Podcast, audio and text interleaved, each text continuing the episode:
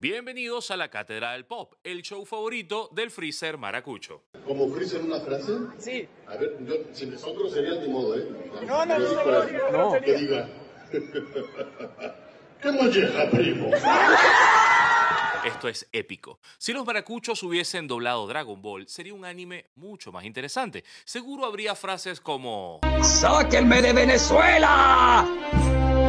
Miren, si Vegeta en un día le quitan la luz, el agua, se le va el internet, lo matraquean, no le dan vuelto y de paso no le aceptan un billete porque está doblado, agarraría una rabia tan grande que no tendría suficiente pelo para mostrar todo su poder. Solo se podría hacer una canción para calmarlo. Hago este llamado para que tú vuelvas. ¿Tú no ves que estoy sufriendo? Es muy dura esta prueba. Increíble. Sin palabras. Únete a nuestra comunidad en arroba cátedra pop en redes. Allí tienes las últimas noticias geeks, recomendaciones y más reggaetón de Goku Daddy Yankee. Soy Luis Carlos Díaz y bienvenidos a la Cátedra del Pop.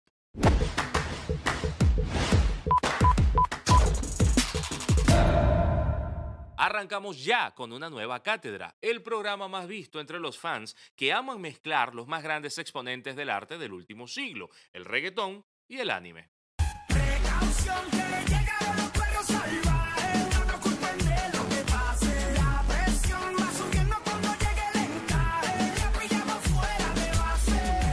¿Pensaron que se acabó el reggaetón? Nunca.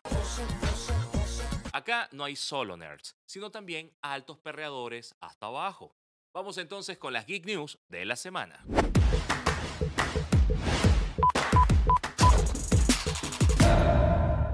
La Final Season en el título de Shingeki no Kyojin es el clickbait más cabilla de la historia. Nos engañaron. Claro que nos alegramos porque adaptarán toda la historia, pero oye, nos vieron un poco la cara de bobos.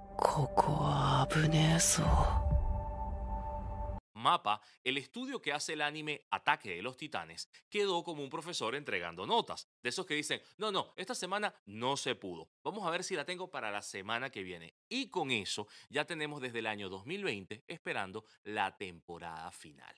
Esperemos que sí, el próximo año de verdad tengamos el final de la serie cuando llegue esto que quizás llamen temporada final parte 3. Oye, ¿por qué no pueden ser como Betty la Fea? 350 episodios en una sola temporada. ¿Tú crees que la gente se iba a aguantar si RCN decía que no ibas a saber si Betty se quedaba con el Comoda sino un año después? Seguro que no, pero a nosotros nos toca. La cadena estadounidense HBO, conocida por hacerte comprar un paquete de televisión mensual para ver solo una serie y nunca más volver a poner el canal, ha anunciado la fecha de estreno de House of the Dragon, la secuela de Game of Thrones. Quedamos picados con el final de Juego de Tronos y estuvimos buscando sustitutos como Vikingos o The Witcher, pero ya por fin tendremos más de la historia que amamos el próximo 21 de agosto. House of the Dragon contra la historia de la familia Targaryen, la cual es como la tuya, es decir, disfuncional, con peleas, traiciones, pero con dragones y billete.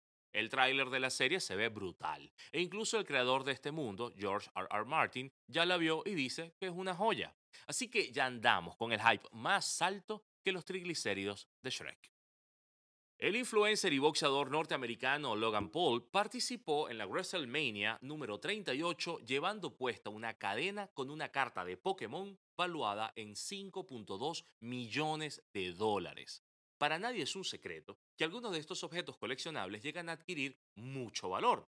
Una carta de la primera generación de Pokémon puede valer miles de dólares. Si es una carta rara o ultra rara, puede llegar a valer millones. Y esta, que es un objeto de lucha, más aún. Así que ya sabes qué hacer al terminar este video. Ve al closet, busca tus viejas cartas de Yu-Gi-Oh, de Pokémon, de Magic, porque no sabes si una vieja carta puede comprarte una nueva casa.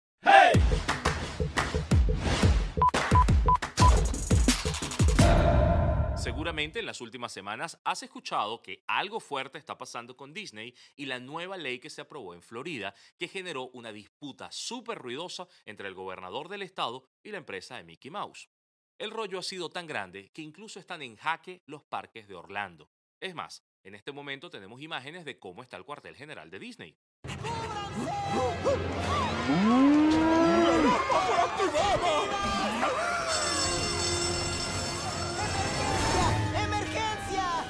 Si no sabes qué está pasando, te doy un poco de contexto. El pasado mes de febrero, el estado de Florida aprobó una ley en la que prohíbe a los colegios hablar de identidad de género u orientación sexual hasta que los niños estén en cuarto grado. La ley No digas gay o Don't say gay. Obviamente, esta ley ha sido criticada por muchas personas desde que se anunció, pero Disney, una empresa con impacto global y local en Florida, se mantuvo en silencio. Luego, se reveló que ellos como empresa habían financiado la campaña de varios legisladores que aprobaron esta ley. Oh, oh, No me digas. ¿Vamos a caer por una cascada gigante? sí, ¿Y abajo hay piedras? más o menos. Va a doler. Y les dolió porque los empleados de Disney salieron a protestar por todos lados pidiendo explicaciones. Ante todo esto, el CEO, Bob Chapek, tuvo que salir y publicar comunicados por todos los medios diciendo que Disney está en contra de esta medida y que hará todo lo que sea posible para luchar contra ella. Incluso comentaron que en su próxima película, Lightyear, incluirán un beso entre dos mujeres que había sido descartado durante la producción. Se aprecia el esfuerzo, pero fue un poco forzado comunicar eso ahora, después de la protesta. Pues resulta entonces que al gobernador de Florida, Ron DeSantis, no le gustó para nada esta declaración y comentó que Disney era miembro de una agenda ideológica que quiere destruir los valores.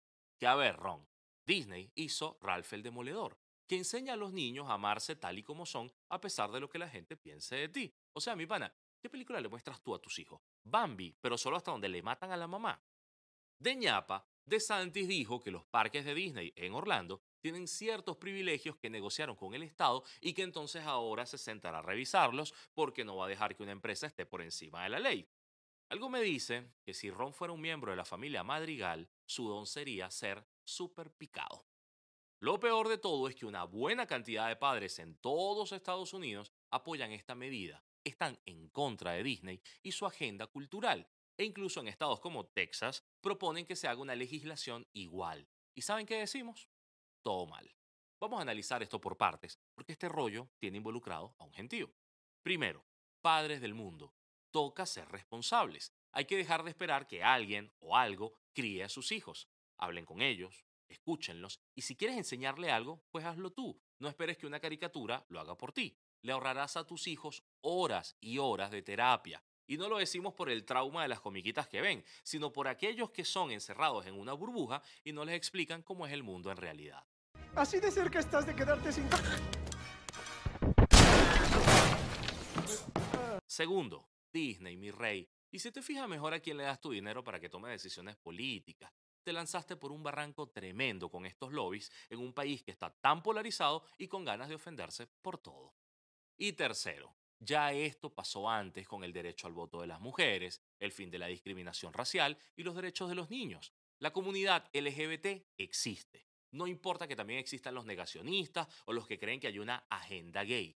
La comunidad LGBT son personas reales y su visibilidad en las historias es importante. Es más, también son jefes de empresas. Son productoras como Victoria Alonso en el universo cinematográfico de Marvel. Son creadoras, son animadores, que aunque intenten no mencionarlos, van a seguir existiendo y lo mínimo que deberíamos hacer por las generaciones futuras es educarlas para que se sientan mejor con quienes son, puedan respetar a quienes los rodeen y defenderlos de los intolerantes, así como hizo Ralph el Demoledor.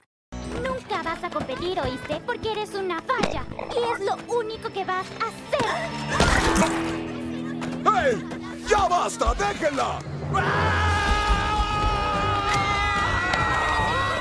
Gracias por tanto, Ralph. Las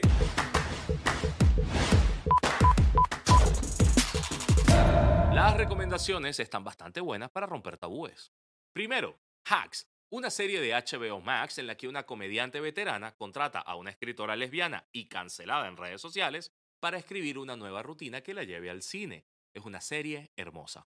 Segundo, Ted Lasso, una dramedia de Apple TV en la que seguimos al entrenador gringo de un equipo de fútbol inglés que intenta lidiar con la depresión que no sabe que tiene.